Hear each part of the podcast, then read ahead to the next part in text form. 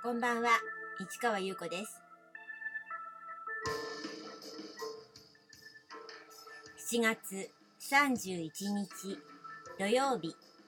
詩人はささやく200回目をお送りいたします。今日で7月も終わりなんですね。そして200回目。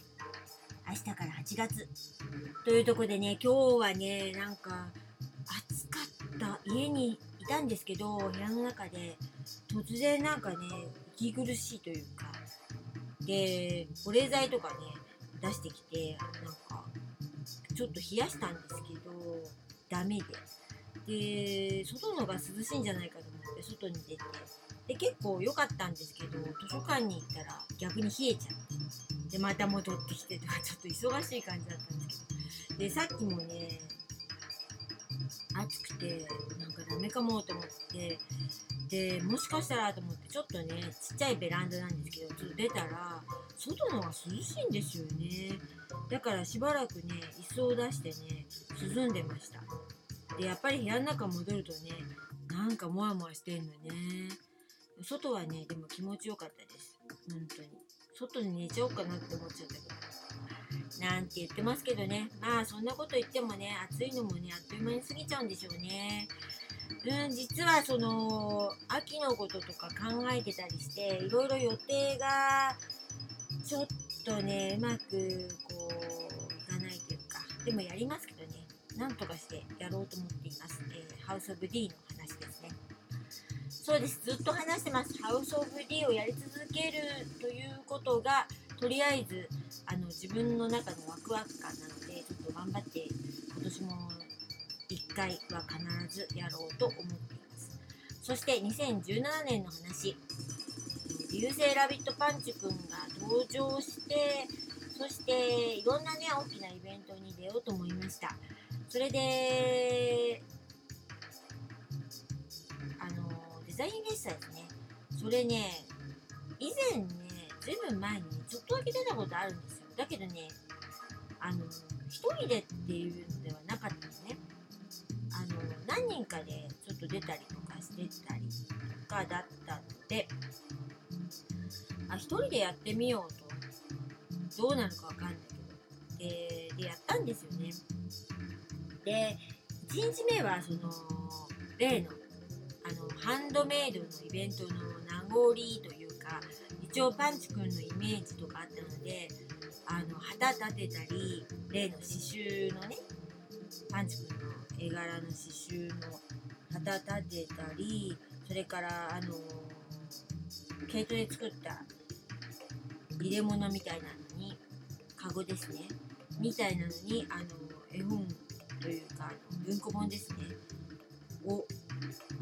並べてみたりしたんですよ。で、で全然ダメだったんですよね。で、あれは2日間あったので、2日間とも参加することになって、で、両隣の人がね、右の人が男性、左の人が女性の2人組だったかな。がね、すごい面白くて、若い方々だったんですけど、盛り上がったんですけど、2日目ね、もうダメだと思って、ガラッと変えたんですよね。で、実は、この時ね、あの、パリの展示のお話があって、海賊本ナンパ船、覚えてますかね？新聞紙を使った作品なんですけど、それ出しませんかっていう話があって、で、それを、あの、デザインフェスタにも出そうかなと思って、2日目は割とそれをメインにして、パリに行きます的な感じで出して、で、ちょっとガラッと、あの、いつもの詩の展示みたいな感じにしたんですね。もちろんちょっと販売がメインだったので、あの本ももちろん出してるんですけど、結構1日目と2日目ではガラッと変えたんですけど、結局のところ、2日目の方が結構見てくれたんです。まあ、やっぱり自分の持ち味を出してもよかったんですね。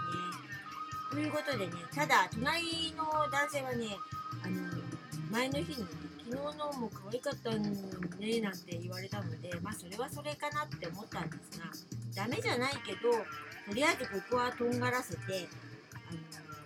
ちょっと誰もやってないことをやろうって思ってよかったと思うんですけど結果的にはその海賊本の、えー続々文庫ですね写真詩集っていうんですけどそれが売れたりとかいろんな人と話をしたりとかっていうことができたので